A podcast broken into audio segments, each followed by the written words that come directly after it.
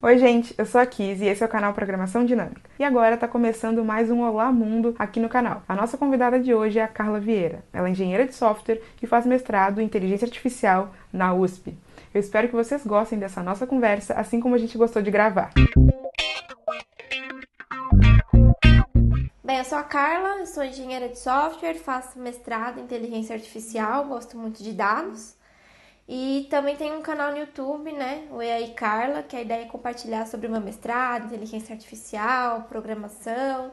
Faço parte de uma comunidade chamada Perifacode, que é focada em programação para pessoas periféricas. E eu acho que, no geral, é isso. Eu acho muito legal essa trajetória, assim, né, te acompanhando. Dá pra ver que você é super engajada em várias comunidades. Você mencionou o Perifa Code, mas eu te vejo contribuindo com muitas outras comunidades, que eu acho muito legal. Ajuda muito outras pessoas a crescerem. E eu queria então que você contasse um pouco pra gente da sua trajetória. Como você se tornou, né, engenheiro de software, agora você está no seu mestrado. Como foi essa, essa trajetória também se desenvolvendo na internet, né? Porque você é uma comunicadora hoje. É, muitas coisas aconteceram. Eu entrei na faculdade em 2016, na faculdade da USP, em Sistemas de Informação. E eu confesso que eu não esperava muito o que ia acontecer ao longo do curso. Eu fiquei muito tempo pensando que carreira ia seguir. Eu acho que quando você faz computação bate essa dúvida em alguns momentos, né? De, nossa, tem tantas. Chega um momento do curso que um monte de gente começa a estagiar e você fica, nossa, mas que carreira que eu vou seguir? O que eu vou fazer da minha vida? Bate realmente um medo. E eu comecei a arriscar, fiz estágio. É, nesse período também comecei a conhecer mais as comunidades de mulheres para tecnologia e foi muito bom porque elas me deram muito incentivo para me candidatar para vagas de estágio, a entender como que era ser mulher na tecnologia, quais desafios a gente ia enfrentar quando isso acontecesse, quando entrasse no mercado de trabalho mesmo, como que ia ser o meu dia a dia. Eu acho que fez muita diferença. Chegou um momento que o Perifacode surgiu na minha vida, através de um amigo meu, William Oliveira, e realmente fez muito sentido, assim, a proposta do Perifa, que é de trazer pessoas periféricas na tecnologia, fez sentido para mim, eu sou uma pessoa periférica, moro na zona leste de São Paulo, então fez muito sentido conversar sobre a minha vida, é, a dificuldade que a gente tem em comum enfrentar no mercado de tecnologia, como a gente pode trazer mais pessoas daqui para ir para tecnologia com a gente. E aí as coisas foram fazendo mais sentido, né? E nisso eu acabei também vendo. As pessoas acabaram me reforçando um papel de acho que você devia contar a sua história, acho que você devia falar de você, eu acho que é importante, esse, você pode ter esse papel e, e você falando faz muita diferença para que pessoas que venham de onde você veio, que sejam mulheres, se identifiquem com o que você está dizendo. E aí eu acabei assumindo esse papel de palestrar, de compartilhar conhecimento e foi muito legal, foi muito bom. E tem sido isso, né? Acabei seguindo, gostando disso. Aí acabei criando o canal, né? Como a Kiz falou, me tornando uma comunicadora, meio divulgadora científica, compartilhando sobre a minha trajetória desde a graduação, como que é estudar na USP. E depois, como que são as outras coisas, né? Oi, gente, vim do futuro aqui enquanto eu tô editando esse vídeo, porque eu percebi que em alguns momentos, como esse que você acabou de ouvir, tem um barulho de obra.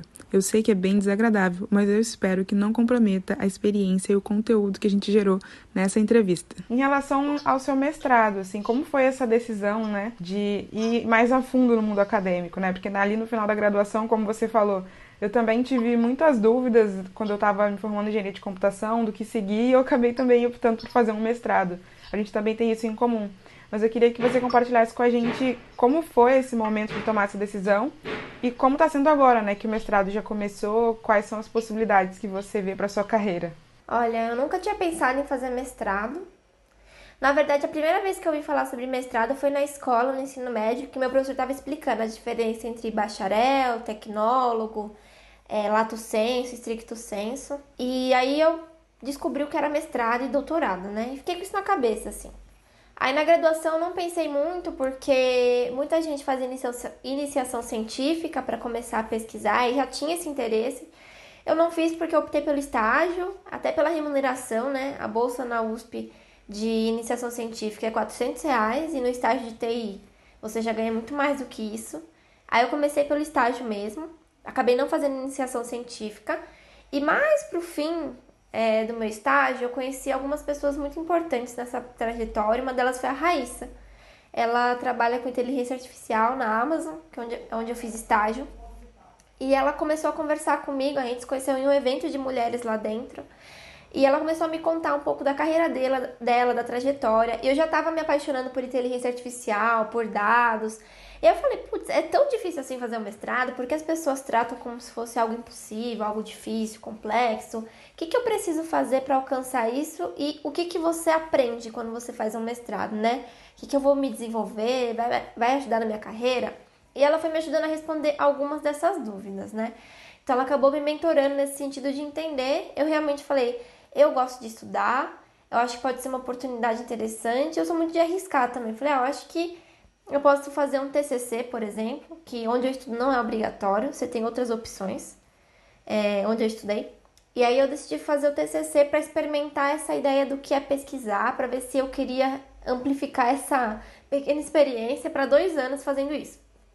Aí eu fiz o TCC, gostei pra caramba. E conversando com o meu orientador, ele achou que era uma ótima ideia a gente fazer um mestrado juntos para explorar mais esse tema, né, que é a explicabilidade de inteligência artificial. Então acabou que sendo meio assim, caí nessa, agora eu tô fazendo junto com o trabalho, que acaba sobrecarregando um pouco, mas está sendo uma experiência interessante, tô gostando. Muito legal o seu relato, que você falou, porque realmente o mestrado é tratado como uma coisa muito distante às vezes, né? Muito acadêmico, muito pouco prático. E eu sinto que a gente na área de engenharia e de computação, a gente tem possibilidades de usar esse meio acadêmico também para trazer mais próximo das aplicações e fazer coisas bem mais interessantes. Então, é muito legal esse seu relato. Eu queria, assim, é, honrando né, o nome desse quadro que a gente chamou de Olá Mundo, que você contasse qual foi a sua primeira experiência com programação, né? Qual foi a sua primeira linha de código, qual foi a, sua, a linguagem que você usou e como foi a sensação? Olha, acho que teve alguns momentos aí. Se a gente falar de HTML e CSS, que a gente fala que não são linguagens de programação, mas foi meu primeiro contato com código, foi em 2012, 2011, quando eu tinha um blog. Ele existe até hoje. Era um blog de livros e no Blogspot. E aí eu decidi aprender um pouquinho como que eu deixava ele mais bonitinho, né? Eu usava um tema meio padrão que todo mundo usava. Eu falei, pô, mas como que eu deixo meu blog a minha cara, né? Deixar ele mais legal. Aí eu comecei a estudar HTML, CSS e JavaScript e escrever algumas linhas de código.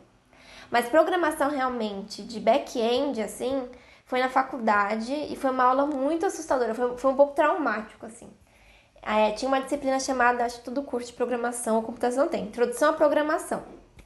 O meu problema é que, assim, na minha sala tinha várias pessoas que tinham feito curso técnico. Eu não tinha feito curso técnico.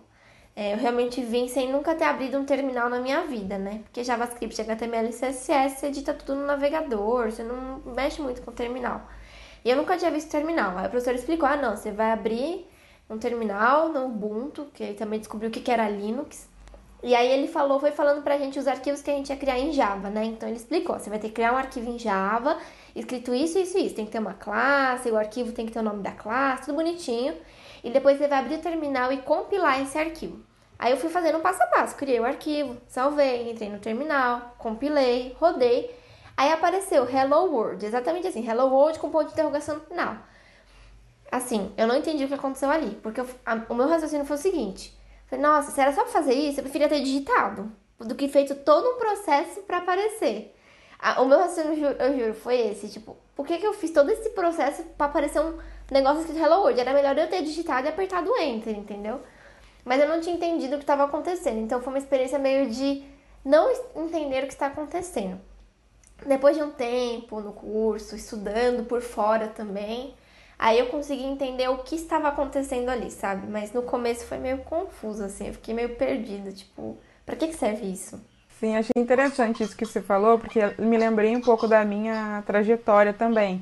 Porque eu levei um tempo para conseguir assimilar essa questão da programação, assim. E, e, ao longo do curso de computação, isso aconteceu diversas vezes. Então, algumas disciplinas de teorias levavam tempo para eu assimilar qual era a aplicação e a relação daquela coisa com os outros conteúdos, né? Porque é só quando você consegue fazer a conexão que você de fato aprendeu, né? E você consegue aplicar e reutilizar aquela informação. Então, eu também tive uma experiência similar, traumatizante, porque foi Linux, foi terminal só não foi Java, foi linguagem C.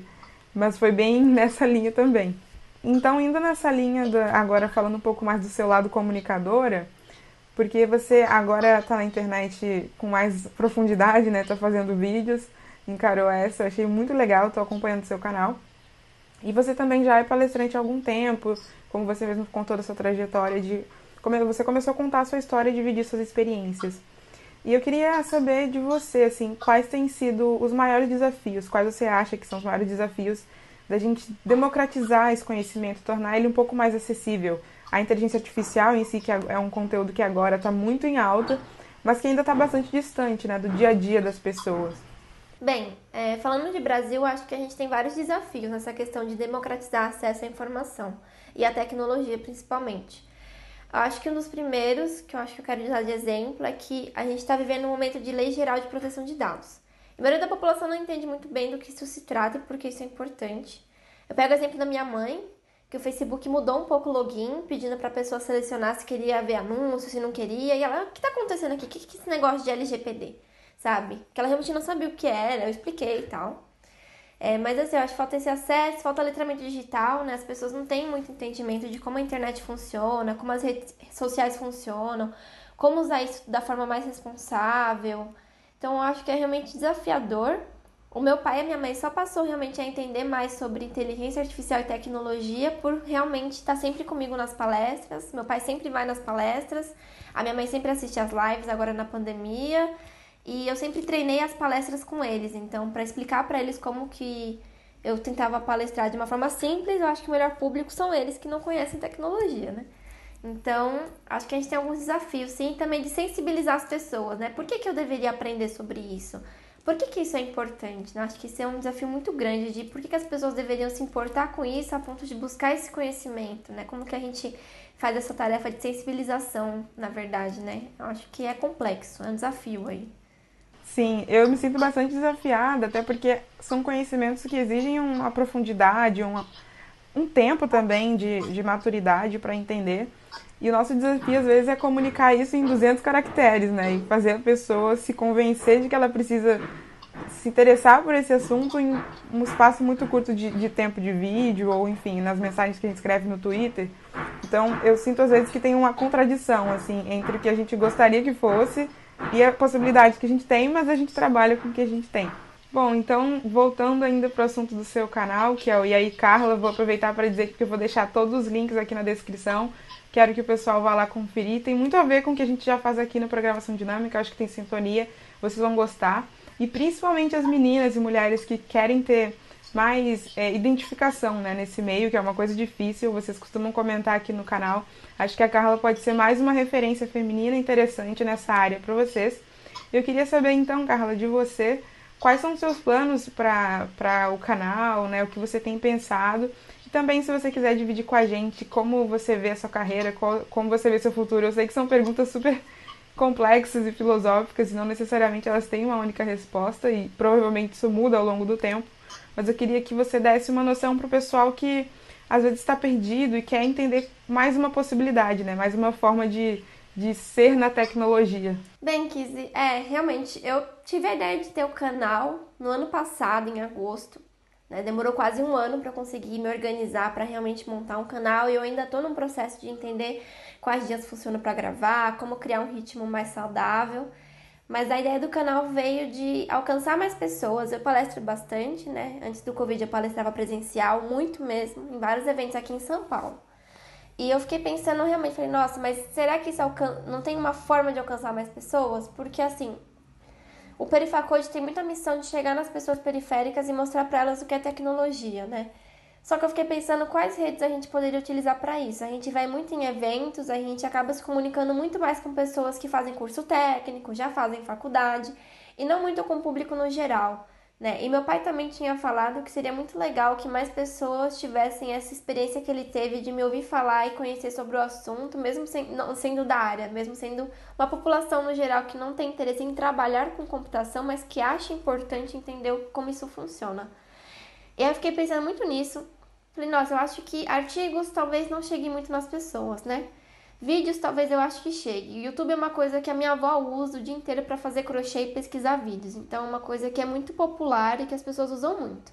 Eu acho que o YouTube pode ser realmente a melhor forma, tipo YouTube mais Facebook, né? Que são as redes que no geral as pessoas usam muito mais, né? A população brasileira, né? Eu acho que com quantidade de usuários, eu acho que tem nem comparação com outras redes no Brasil.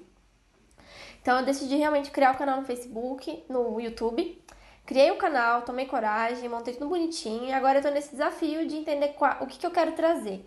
Sempre foi inteligência artificial, só que aí eu decidi não trazer conteúdos avançados logo de início, justamente para explicar as coisas de uma forma mais simples ou trazer esse contato mais próximo de o que é IA, como ela está presente no nosso dia a dia, quais são os debates éticos, né? Falar da minha carreira também, né? Talvez influenciar mais pessoas a conhecer a universidade, conhecer a ciência. A gente tem vivido um momento muito único sobre a ciência no Brasil. Eu acho que tá, cada vez tem sido mais importante pessoas que pesquisam né? Assim como vocês fazem, falar sobre o que fazem no dia a dia, como é o dia a dia de um cientista, né? Assim como tem o quadro diário de, de pesquisa, né? Que o Alisson fala bastante da pesquisa dele, que eu acho muito legal. Então, esses tipos de conteúdo eu acho que com certeza fazem as pessoas conhecer mais sobre ciência, ter mais interesse no assunto, considerar isso como uma carreira, né? Aí eu acho que tem sido nessa missão que o EA e Carla tá para democratizar esse acesso, ou fazer as pessoas terem esse contato maior com ciência e tecnologia. Nossa, muito legal, acho que está muito alinhado com o que a gente faz, com o que a gente acredita. Então eu quero dizer para vocês irem conhecer o canal, reforçar isso. Conheçam também o Perifa Code, que eu admiro muito, é uma iniciativa muito legal que envolve muitos jovens aí, promissores, pessoas que são super engajadas e realmente tem um propósito de tornar é, o conhecimento mais acessível, né? Eu acho isso muito, muito bacana. E eu, assim, a gente tá chegando ao final desse papo, né? Infelizmente ele foi rapidinho, mas é realmente para dar um gostinho para vocês irem buscar mais. Sigam a Carla no Twitter também, que ela é bem ativa lá. E bom, Carla, se você quiser deixar algum recado, se despedir, fazer algum jabá, convidar para algum evento, você participa de vários. Não, acho que eu quero agradecer, Kizzy, pela oportunidade de gravar esse vídeo. Eu acho que é bem legal, acho que é uma forma de realmente unir os canais que estão divulgando ciência e que estão buscando fazer, dar esse acesso à tecnologia. Eu quero deixar só a recomendação para vocês conhecerem o canal, né? Claro, e o Perifacode. É uma comunidade aberta para todo mundo. A gente está no perifacode.com. É, aí vocês conseguem conhecer mais sobre qual é a nossa proposta, a nossa missão, o nosso manifesto e ver como contribuir, como participar, como se engajar. Eu só posso dizer que é um espaço aberto para aprendizado, para conhecer pessoas. É realmente um lugar muito legal. A gente usa o Discord como ferramenta e tem dado certo. É uma ótima ferramenta para as pessoas se engajarem, se conhecerem, tanto por voz, quanto por texto, quanto por vídeo e aprenderem juntas. Eu acho que é mais nesse sentido mesmo. E sigam aí aprendendo com a gente sobre ciência, tecnologia e trazendo mais pessoas para os canais, né? Para conhecer, para compartilhar com os amigos. Acho que é mais isso mesmo. Se você assistiu esse vídeo até aqui, não esqueça de deixar o seu like e compartilhar esse vídeo com alguém que você acha que vai se interessar. A história da Carla certamente pode servir para inspirar pessoas que estão começando na área de tecnologia e estão procurando por referências diferentes para poder se motivar e continuar. Muito obrigada e até a próxima!